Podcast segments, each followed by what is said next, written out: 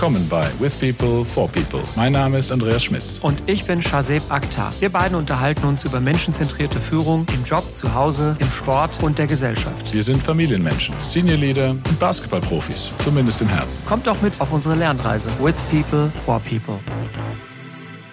Servus, Servus. Wie kommen wir denn jetzt von Konfuzius äh, auf unsere Folge hier? das ist ganz leicht, das ist ganz leicht. Wir haben ja immer wieder auch Zuschriften und eine der Zuschriften, die jetzt kam, hatte den Wunsch geäußert für dieses Thema und das hat ja bei uns beiden sofort gezündet. Und wir haben geplant, heute über das wunderschöne Thema Leadership und Ego zu sprechen. Jetzt würde mich mal interessieren, was war so deine erste Reaktion, als du das gelesen hast? Ich fange woanders an. Ich weiche der Frage erst nochmal aus, weil ich nochmal kurz auf unser Vorgespräch gerade zu sprechen okay. kommen will. Ja, weil du hast einen weisen Spruch ja gesagt, deswegen fing ich an mit Konfuzius. Kannst du nochmal wiederholen gerade? Ja, der Spruch geht so, wenn du es eilig hast, lasse dir Zeit. Ja, und das ist jetzt, was ja scheinbar irgendwie ein nicht zusammenbringendes Thema ist, aber dann werden alle darüber nachdenken und sagen, ja, ist ja klar, kann ich verstehen. Aber das hat für mich dann auch direkt einen Bezug zu dem Thema, weil es eine Reflexion ja mit sich bringt. Und äh, bevor wir da jetzt weiter tiefer einsteigen, aber das war das, was ich mir als erstes gedacht hatte, als das Thema aufkam oder als die, die Kollegin das eben auch geschickt hatte. Ego ist ja per se erstmal nichts Schlechtes. Als Begriff ist es vielleicht ein bisschen bekommen, aber ich glaube, das wird sehr stark dahin tendieren, was mache ich draus und was ist an Reflexion dann eben da. Das, das kam jetzt erst in den Sinn, da können wir nachher gerne tiefer einsteigen. Aber warum, dich hat die Fragestellung ja auch gecatcht irgendwo. Ne? Was ist bei dir da hängen geblieben? Ja, bei mir war das witzigerweise auch eine ähnliche Reaktion. Ich dachte mir, Ego ist erstmal negativ besetzt, weil das wird ja benutzt im Kontext von sich selbst irgendwie nach vorne bringen und sich über andere stellen und nicht Größe zeigen können, sondern irgendwie, ja, so kleinlich sein irgendwie. Aber ich glaube, Ego hat ja erstmal eine gute Funktion. Also wenn du an den Fortschritt der Menschheit denkst oder auch an Kampfgeist und Durchhaltevermögen, dann hängt es doch auch irgendwie an einem Ego von, von einem, oder? Ja, sicher. Also das ist evolutionär ist da das richtige Stichwort und ich habe da ja sogar mal was gelernt dazu. Also ich ja, durfte, durfte ja bei, bei verschiedenen Konzernen einiges lernen, auch in Sachen Leadership. Und da habe ich ein Modell gelernt, was total nachvollziehbar ist. Ich habe aber das so nie betrachtet. Ja? Und das bezieht sich auf die auch die verschiedenen ja, Stufen des Lebens, kannst du es mal bezeichnen. Und dann auch eben auch auf eine Fähigkeit, die daraus sich herauskristallisiert. Und das ist wenn du mal guckst, so den Lebenszyklus, du wirst geboren erstmal als, als kleines Baby, hast du ja keine, dein Ego ist quasi, du musst überleben, das ist ein Instinkt. Das ist ja keine bewusste Handlung per se, sondern das ist dir mitgegeben irgendwo, ja. Aber dann entwickelst du dich ja als, als Kind weiter, dass du bewusst auf dich acht gibst oder bewusst deine Bedürfnisse äußerst. Vielleicht nicht immer verständlich für Erwachsene, aber du, du bist auf dich fokussiert, weil du auch da ja auch ja, evolutionär noch letztendlich auf dich aufpassen musst und schaust, dass du überleben musst. Das ist vielleicht jetzt nicht überall mehr der, der Fall, aber die Entwicklungsstufe, auf sich aufzupassen, ist ja immer noch da. Und irgendwann, da kommen noch ein paar Stufen dazwischen, gibt es dann die Ebene, dass man sich letztendlich nicht nur selber verteidigt, sondern seinen Stamm irgendwo. Und, und dann kommen die Ebenen, die dann das Ganze etwas auflösend sehen. Ja, wenn du nicht mehr nur auf dich oder auf deine direkte Umgebung schaust, sondern das Ganze ein wenig weiter fasst bis hin dann zu dem fast schon ähm, esoterischen, könntest du sagen, aber je nachdem, wie du es nennen willst, über übermenschlichen, wo dann im Grunde alles in Verbindung miteinander steht. Und die Ego-Geschichte kommt ja eher aus dem Thema mit, ich beschütze mich, meine Familie, meinen Stamm sozusagen. Das ist dann das Thema Macht. Manchmal ja auch eher, ich möchte nicht Gewalt unbedingt nennen, aber es sind dann eher diese Instinktverhalten, die da zutage kommen können. Und das bezieht sich dann auch manchmal auf Leadership meines Erachtens. Ja, Absolut. Ich würde gern nochmal vielleicht einen Schritt zurück machen und sagen, was ist denn die gute Seite auch von Ego? Weil wenn du gar kein Ego hast, dann fehlt dir ja was. Also ich habe jetzt gelernt, dass das Ego erstmal ein Antrieb ist. Es ist ein Bewusstsein darüber, dass du existierst, dass du eine Daseinsberechtigung hast und dass du auch wer bist. Und das ist ja erstmal nicht schlecht. Und wenn du speziell an Sport denkst, an Basketball, also wenn ich, ich muss jetzt zurückdenken an das vorletzte Wochenende. Mein Sohn hatte sein erstes Basketballspiel tatsächlich, ein Turnier. Und er ist ja so ein Kopfmensch und ist ein extrem fairer und lieber Kerl und sehr rational. Ich habe ihn im Spiel spielen sehen und dachte mir, der braucht einfach so ein bisschen Ego noch. Und habe den dann irgendwann in der Pause auch zur Seite genommen, habe gesagt, ey, hör mal, du musst in manchen Situationen einfach zum Korb Du musst dich einfach durchsetzen, ja, und reingehen. Und ich dachte mir, das ist vielleicht ein wichtiges Learning für ihn und für sein Leben. Weil manchmal musst du dich durchsetzen und auf dich achten.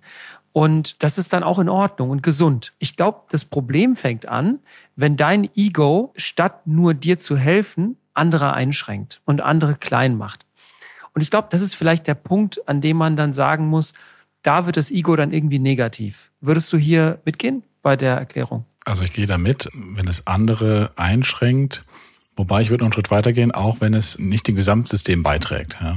Und lass mich da auch ein Beispiel bringen. Ich komme auch vom Basketball nochmal, aber von meiner Historie. Ich durfte ja mal bei den äh, U21 Tryouts äh, für die Nationalmannschaft mit dran teilnehmen. Ne, das war mein Highlight wahrscheinlich meiner Karriere. Und also ich kann es vorwegnehmen, ich habe es nicht geschafft. Ja, also deswegen sitze ich ja hier.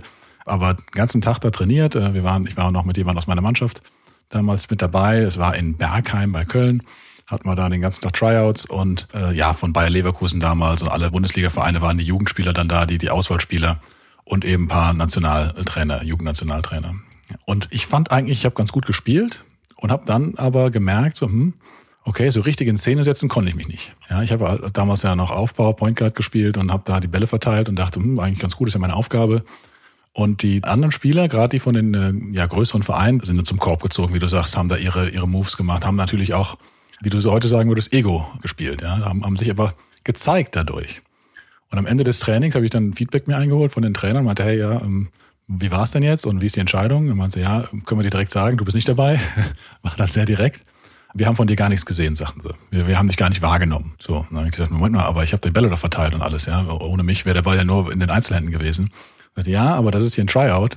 Wir haben erwartet, dass ihr euch zeigt. Insofern ähm, bist du erstens von einem kleinen Verein, zweitens glauben wir nicht daran, dass du den Willen hast, auch so in diese Richtung zu gehen. War dann für mich ein Learning. Und wahrscheinlich hatten sie auch recht, äh, weil ich Basketball eher als Hobby gesehen hatte und nicht als, oder als Spaß und nicht unbedingt als Beruf, ähm, wie, wie einige andere dabei.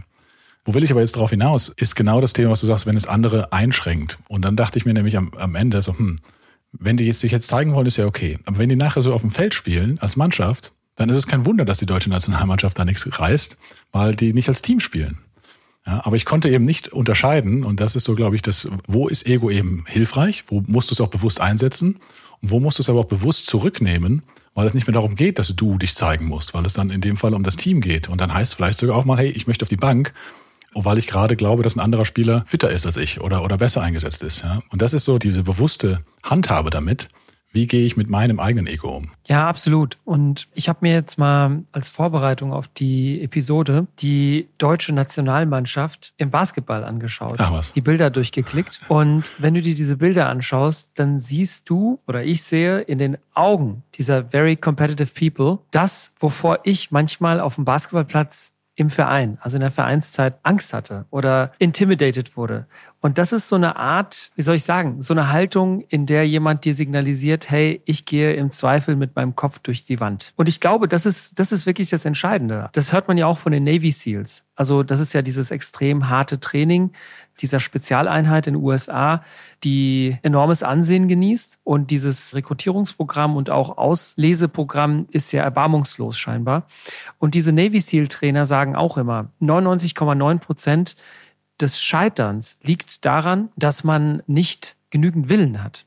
Also dieser unbändige Wille, etwas zu erreichen, ist ja auch irgendwo ein Stück weit dieses Ego. Also das erkennst du an Menschen, oder? Ja, aber ja und, müsste ich sagen. Ne? Ähm, das Zielthema finde ich da spannend, weil wenn die ihr Team zusammenstellen, dann nehmen sie nicht die, die zwingend, die am besten abgeschnitten haben in so Tests oder in den ganzen Performance-Sachen, sondern die nehmen den, den sie am meisten vertrauen. Ja, und da ist dann auch wieder das Thema Ego. Also habe ich diesen Willen gezeigt und habe ich das im Team gemacht oder habe ich diesen Willen auf Kosten von anderen gezeigt, weil dann wirst du nicht genommen als, als Ziel. Und das ist, glaube ich, auch wieder diese Unterscheidung.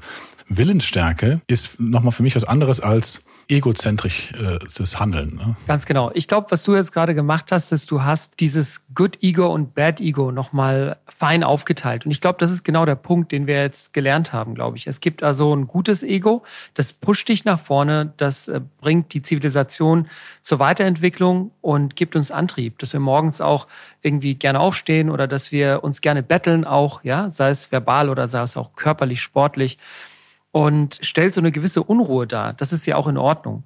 Und dann gibt's ein Bad Ego vielleicht, wo wir über die Stränge schlagen. Und darüber wollen wir ein bisschen detaillierter noch sprechen, auch im Kontext von Führung. Und ich finde dieses Thema enorm spannend. Und ich würde gerne die Brücke schlagen zu einem Gedanken, den wir mal in einer anderen Episode geteilt hatten, nämlich das Verheiratetsein mit einem Argument. Also ich bringe ein Argument und sag dir, Andi, ich habe jetzt alles evaluiert, wir sollten rechts rumlaufen. So.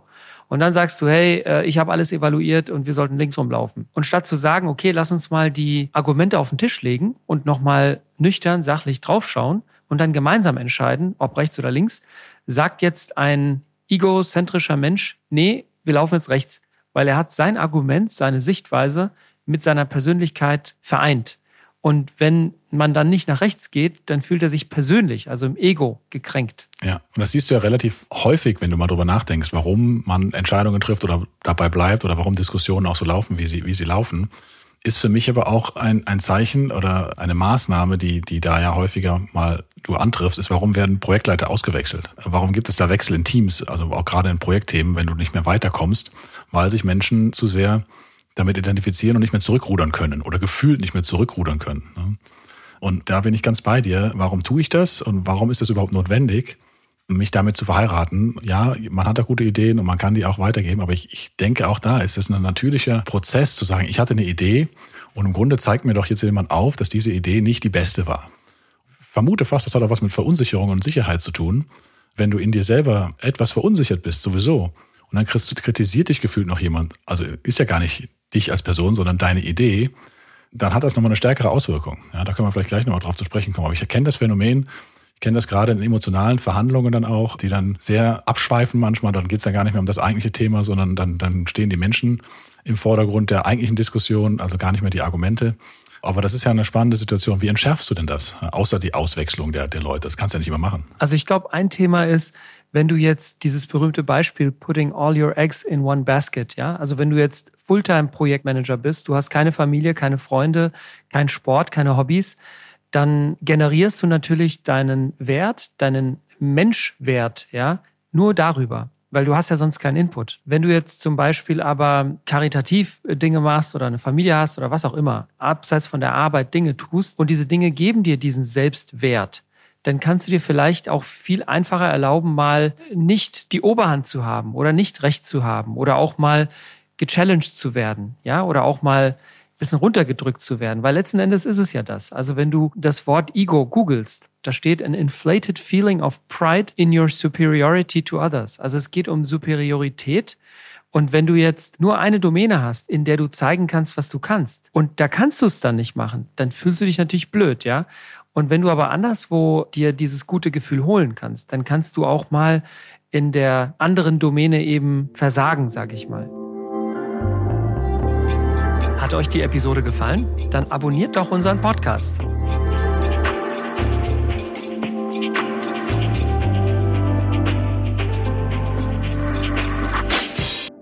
du, was ich da spannend finde, wenn ich darüber nachdenke, was du sagst? Ich bin ja in dem Moment, okay, das ist meine Idee. Aber meistens passiert das ja firmenintern, wenn wir jetzt mal auf der Seite sind. Ich habe eine Idee, die stelle ich vor und jemand anderes hat vielleicht eine bessere Idee und dann gibt's da gekabbelt.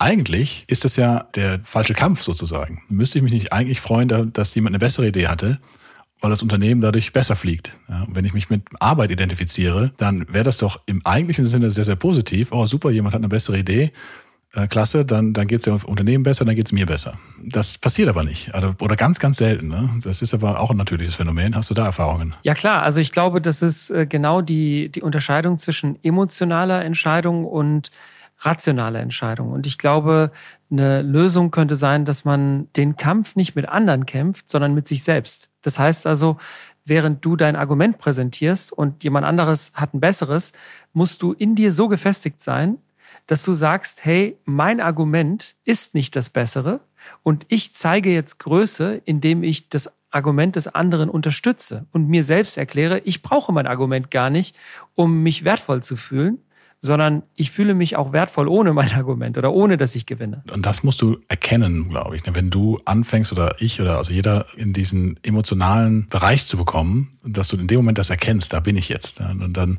da gibt's ein schönes Buch ähm, äh, von einem Coach, Jens Korsen heißt der. Kann ich nur sehr empfehlen. Tolles Hörbuch, auch der Selbstentwickler. Und der, der benennt die. Also der gibt letztendlich den Rat auch, schreib dir das auf, wann kommst du in solche emotionale Reaktionen Und was ist deine Reaktion dann in dem Moment? So dass du dann in dem Moment, wo das passiert, es dir leichter fällt, das zu erkennen und dann auch den Namen zu geben, also idealerweise ein bisschen lächerlichen Namen, damit du merkst, mit wie irrational das eigentlich gerade ist, wie emotional das gerade ist, um dich selber dann mit einer Atemtechnik oder was auch immer wieder in die Rationalität zu holen oder bewusst emotional zu bleiben, aber zumindest eine bewusste Entscheidung zu treffen. Ich kann dir ein Beispiel geben. Ich nenne mal Autobahn, Autofahren. Ja, ist jetzt ein bisschen anderes Beispiel. Wenn ich im Stau stehe, dann kann ich mich extrem aufregen, dass jetzt hier dieser Miststau ist und ich zu spät komme zu einem Termin und wie auch immer und kann rumbrüllen und was auch immer. Es hilft aber ja nichts. Und wenn ich merke, dass ich da irrational werde und jetzt anfange, da die Leute wegzudrängeln, dann kann ich das, wenn ich das vorher weiß, dass mich Zeitdruck kirre macht, ja, dann kann ich das benennen. Und idealerweise merke ich das dann, kann atmen und kann dann entscheiden, so was mache ich jetzt? Fahre ich auf den Standstreifen, fahre da, was könnte die Konsequenz sein? Verliere meinen Führerschein, baue einen Unfall, Will ich das eingehen, ja oder nein? Oder bleibe ich jetzt hier stehen? Was ist die Konsequenz davon? Komme ich jetzt zu spät? Muss mich entschuldigen? Passiert aber nichts. Also bleibe ich vielleicht doch hier stehen. Und das kannst du aber nicht, wenn du gerade im Geiste oder real rumbrüllst. Ja, dann, dann schaffst du nicht diese Leistung, die jetzt gar nicht so schwierig ist, die logische Kette mal vorzuführen, die Szenariobildung zu kreieren und, und zu sagen, was sind denn die Konsequenzen deiner Handlung, je nachdem, was du entscheidest. Und das ist, glaube ich, auch bei Verhandlungen oder bei Diskussionen, bei Entscheidungen setze ich mir jetzt mein Ego über was anderes. Das bewusst zu entscheiden, ist, glaube ich, eine Kunst. Ja, und das ist auch was, wo ich denke, Leadership nochmal einen anderen Wert hat, wenn du es schaffst, das zu überkommen oder bewusst entscheiden kannst, welches Instrument nutze ich denn jetzt? Welchen Weg will ich gehen? Welches Szenario wähle ich, um jetzt weiterzukommen? Und nicht nur ich als Person, sondern als Firma dann auch. Dann hast du, glaube ich, einen sehr weiten Weg äh, zurückgelegt. Ja, schönes Beispiel. Und ich kann für mich erklären, wann du deinen negativen Ego in, de, in einer Leadership-Situation überwunden hast. Nämlich die Situation, in der du erkennst, dass du einen größeren Beitrag geleistet hast, wenn du andere zum Scheinen bringst, als wenn du nur alleine scheinst. Und ich glaube, das ist eine positive Weiterentwicklung von einem Ego. Ist ja auch Ego. Also wenn ich jetzt mir selber sage, ich bin jetzt Facilitator oder ich bin jetzt Servant Leader oder was auch immer, dann serve ich mir ja auch irgendwo selber. Ich erkläre mir selber, hey, du bist ein guter Typ, ne? Du machst es gut machst es vielleicht auch besser als andere oder du gibst anderen was. Aber eigentlich gibst du auch dir etwas. Und ich glaube, das ist ein spannender Gedanke. Das ist ein spannender Gedanke und ich möchte einen Post aufgreifen. Mein Chef, der, der Philipp, hat das zuletzt äh, gepostet. Ich weiß gar nicht, ob du es gesehen hast. Da ging es um genau das Thema Ego. Und Ego, das Ego eines Gründers in dem Falle. Ja, ist ja, hat ja die Firma äh, mit, mit dem Stefan zusammen groß gemacht und hat aber dann gemerkt, dass du irgendwann an so eine Grenze kommst. Also sprich, du kannst als zwei, also auch wenn es zwei Gründer sind, du kommst irgendwann nicht mehr weiter, wenn du es so quasi Inhaber geführt, Gründer geführt steuern willst an Unternehmen. Ja, weil dann ist eine berühmte Zahl 150, du kennst nicht mehr alle, du kannst nicht mehr alles wissen, du kannst nicht mehr alles steuern. Spätestens dann bricht das halt zusammen. Und dann hat er geschrieben, ja, irgendwann war es eine Ego-Frage, da jetzt eine andere Struktur einzuziehen, die mir das ermöglicht. Die mir ermöglicht, die, oder den beiden ermöglicht in dem Falle, das Ganze wachsen zu lassen. Ja, da muss ich vielleicht Leute einstellen, die im Zweifel auch mehr verdienen. Oder jemanden, der Entscheidungen trifft, die ich vielleicht nicht treffen würde, die aber gut fürs Unternehmen sind. Und das alles ist ja gerade, wenn du sowas gegründet hast, ich meine, ich bin jetzt kein Gründer, ich kann es nur, nur so an der Seite nachvollziehen, aber ich versuche mich da rein zu versetzen, dann ist das was, was dir so nahe steht, wo du dich ja selbst mit identifizierst. Und wenn du da es schaffst, das ein Stück weit aufzugeben, auch wieder für, den, für das bessere Große und Ganze, dann ist das auch wieder ein Überkommen des, des Egos, was ich denke auch in die gleiche Richtung geht, wie du sagst, ein sichtbares Zeichen von dem, wie man, wie man diese selbstzentrierte Situation auflösen kann. Total spannend. Und ich glaube, diese Art von Selbstreflexion ist der perfekte Startpunkt für die Journey zum positiven Ego. Mich würde mal interessieren, wenn du dir deine Zeit nochmal vor Augen führst bei all deinen Arbeitgebern bisher und mal durch die Führungskräfte und Peers und so durchbraust, ja. Da gab es sicherlich auch Leute, die du mit Ego zusammenbringen würdest, mit negativem Ego, sage ich mal. Was sind die Charakterzüge, die du mit Ego in Zusammenhang bringst? Ich kann dir für mich sagen, also, oder starte du mal. Nee, mach du, mach du ruhig mal. Bin gespannt. Also, wenn ich an die Leute denke, die ich mit Ego verbinde, dann sind es Leute, die dir das Gefühl geben, dass sie dir überlegen sind. Ich meine, wenn jetzt Michael Jordan vor mir stünde und wir wären auf dem Basketballplatz, dann braucht er mir nicht zu sagen, dass er mich dominiert. Ich weiß es, ja. Aber er wird es dir trotzdem sagen. Er gibt you 90. ja, vielleicht schon, genau. Aber, je, aber jemand, den ich wirklich schätzen würde, der würde das nicht sagen. Und by the way, wenn wir über Michael Jordan sprechen, in dieser Dokumentation uh, The Last Dance fand ich genau diesen Aspekt an ihm eigentlich total unsympathisch. Wenn du jetzt an seine Hall of Fame Rede denkst, der stand da ja da oben mit seinem silbernen Anzug, wenn du dich erinnerst. Und da hat er im Prinzip die ganze Rede erklärt, wie er Leuten bewiesen hat, dass er besser war, als sie dachten. Und das finde ich eigentlich total schade. Ja, also jemand, der so eine Ikone ist vom Basketballsport, jemand, der so eine große Fangemeinde hat, der muss auch niemandem mehr was beweisen. Und einerseits natürlich verstehe ich, dass dieser Hunger, dieser Durst, anderen Leuten was zu beweisen, was zu zeigen, ihn natürlich auch mit dahin gebracht hat, wo er dann letzten Endes war. Aber ich finde jetzt, in, speziell in diesem Alter und nachdem er all das erreicht hat, ist das irgendwie deplatziert. Also mir kommt das komisch vor. Und ich fand es merkwürdig, wie er da in seinem Sessel saß, da in seinem Haus, während er interviewt wurde für die Doku. Und da hat er dann gemeint, ja, äh, I took it personal und I gave him 60 und keine Ahnung was, ja.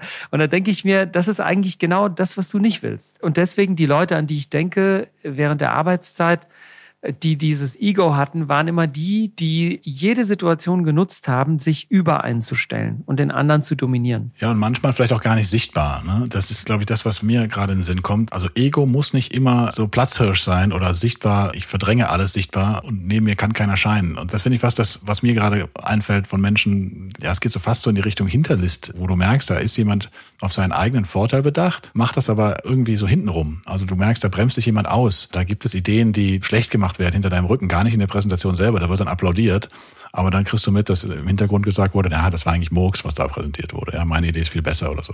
Und das ist was, was mich aus dem Konzept auch bringt, weil ich ja ein naiver Mensch bin und denke, wenn mir da jemand zulächelt, ja, der ist ein freundlicher Mensch, und dann mich jemand enttäuscht, weil ich sehr viel äh, ja, Vertrauensvorschuss in der Regel ja gebe, das nagt dann an mir, wo ich denke, wie kann das denn sein? Ja, ich bin jetzt mittlerweile ja äh, nicht mehr ganz so naiv, aber ich versuche es trotzdem immer wieder zu sein, weil ich die angenehmere Lebensphilosophie finde. Und ich weiß natürlich, dass das im Hintergrund nicht immer der Fall ist, dass da alle so äh, denken und spielen. Ist aber für mich auch ein ganz klarer Mehrwert, jetzt bei einer, bei einer kleinen Firma zu sein, wo ich das Gefühl habe, da ist das nicht notwendig zwingend. Ja. Ist das wirklich so, weiß ich nicht, aber ich beharre darauf meiner Naivität, dass das so sein kann. Und vielleicht darf ich nochmal gerade Michael Jordan, ähm, ist für mich der GOAT weiterhin, ne, der, der beste Spieler, den es gab. Und trotzdem, diese Anwandlung, die du gerade sagst, das hat er immer wieder gehabt. Und es gibt da die schöne Geschichte bei den Wizards, wo er der Owner war zum Teil von den Wizards. Da hat ihm jemand einen blöden Spruch gegeben, hat irgendwie gesagt, Michael, alter Sack oder sowas. Und dann hat er sich angezogen, hat gesagt, komm, wir spielen eins gegen eins. Da war er schon also jenseits der äh, Mitte 40 äh, und hat dann da einen rausgelassen, hat die Leute dann niedergemacht und hat dann nachher angeblich, also so die Story, hat ihn sogar weggetradet, weil er, weil er sich aufgeregt hat über den. Da bin ich auch bei dir und sage, auch der größte Spieler, den es je gab, aber das Ego ging manchmal in eine Richtung, die ihn vielleicht zum, zum Besten gemacht haben, aber nicht zum sympathischsten unbedingt. Ja. ja, ich glaube immer mehr, also was ich jetzt lerne durch unser Gespräch, das ist wie so ein Kontinuum, dieses Thema. Und vielleicht muss man da irgendwie eine Balance finden. Und die Balance kann auch von Situation zu Situation anders sein. Also ich glaube, je nach Rolle, je nach Disziplin, wo du halt dich halt befindest, musst du dein Ego vielleicht auch regulieren. Also du musst dich fragen, bin ich jetzt in einer Situation, in der ich eher ja ein bisschen direkter sein muss, vielleicht ein bisschen mehr challenging sein muss, vielleicht auch ein bisschen stroffer für ein bestimmtes Ziel? Oder ist das jetzt eine andere Situation, wo ich mich mal vielleicht zurücknehmen muss und dort im Prinzip mein Ego innerlich sozusagen bekämpfen muss, das mit mir innerlich verhandeln muss? Weil das Ego ist ja da, so oder so. Die Frage ist, wie gehst du damit um? Aber du führst ja auch Führungskräfte. Wie coachst du denn dein Team oder deine Leader, die du bei dir hast? Hast du da eine Methode? Weil das ist ja nichts, was jetzt, also es betrifft ja jeden. Ja, ob man jetzt sagt, ich bin da Ego oder nicht, jeder hat das und manche mehr, manche weniger. Aber das aktiv, so wie du sagst, anzusteuern, bewusst zu steuern, ist ja was, was wirklich eine hohe Kunst ist. Und was ich mich frage, ist, wie, wie helfe ich den anderen dabei? Ich, also ich muss es ja erstmal für mich irgendwo verarbeiten und dann auch anderen helfen. Hast du da einen Tipp eventuell dabei? ja. wie du es machst. Ich habe für mich im Kopf da, glaube ich, was Simples ausgearbeitet, was zu funktionieren scheint. Also ich habe eine Parallele zu Hause zum Familienleben. Also wenn ich meinen Kindern zeigen will, wie man respektvoll mit anderen umgeht, dann rede ich nicht drüber, sondern ich mach's, indem ich respektvoll mit ihnen bin, indem ich respektvoll mit meiner Frau oder Gästen oder dem Paketzusteller oder wem auch immer bin. Und bei den Mitarbeitenden, bei den Führungskräften in meinem äh, Leadership-Team mache ich das genauso. Also ich versuche so respektvoll mit ihnen umzugehen, wie ich mir wünschen würde, dass sie mit ihren Führungskräften und ihren Mitarbeitenden umgehen. Und ich glaube, das ist viel effektiver, als jede Methode durchzukauen oder sogar darüber zu sprechen. Und ich glaube, natürlich kann man mal Awareness schaffen. Wir haben ja diese eine Episode gehabt über Multipliers. Man kann sich auch Tools aneignen. Aber ich glaube, nichts ist wertvoller als der eigene Approach gelebt.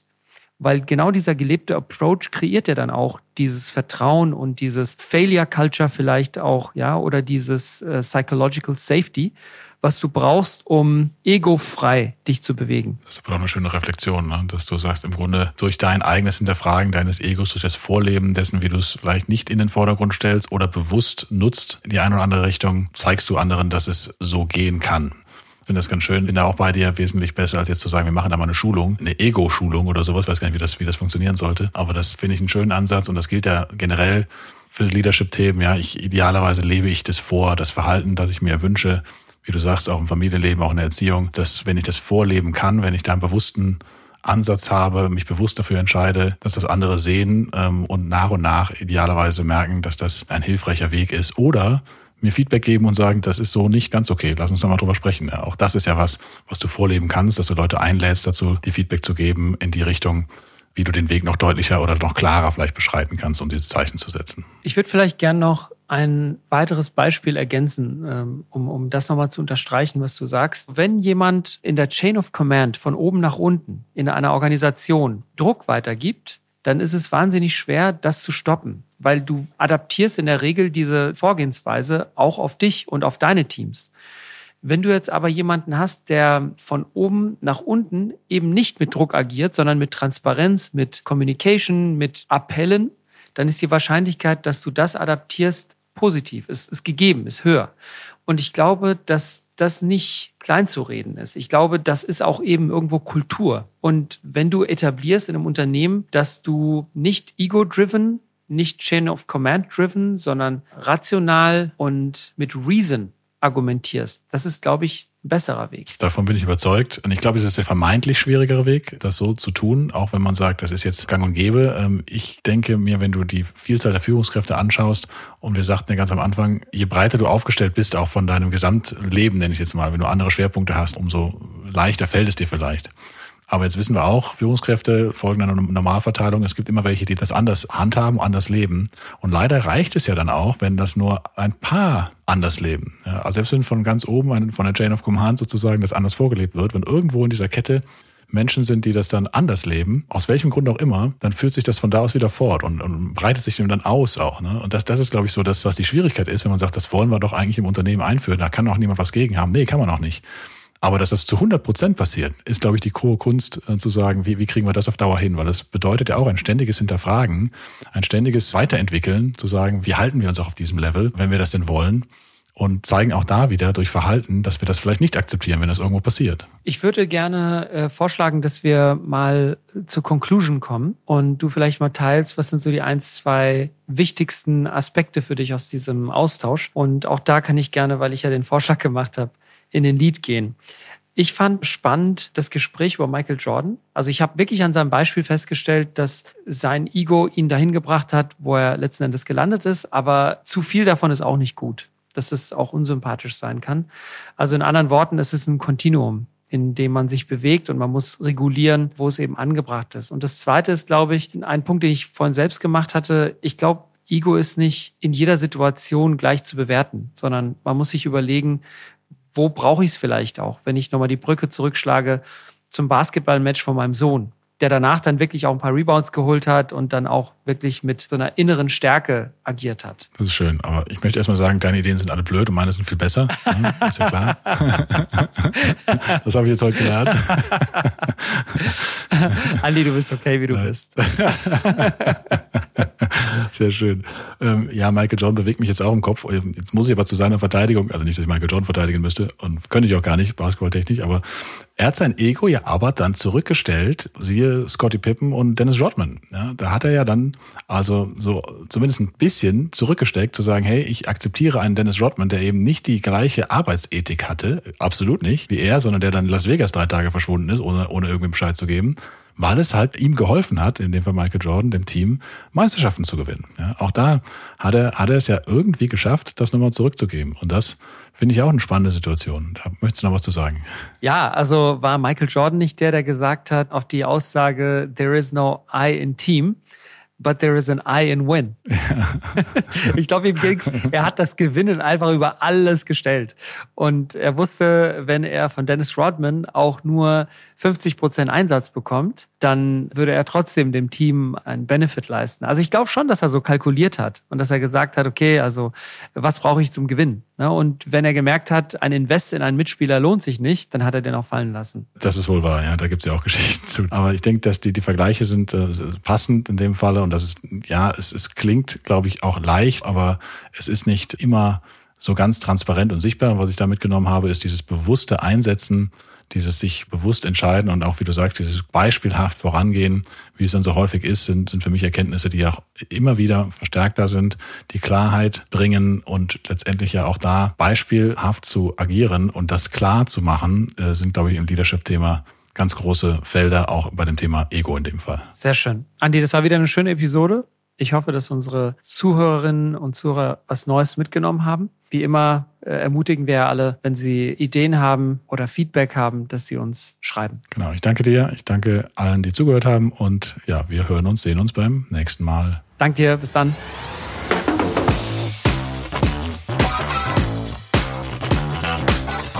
Wir hoffen, euch hat diese Episode gefallen. Lasst uns gemeinsam die Welt ein bisschen besser machen. Durch menschenzentrierte Führung. With people, for people.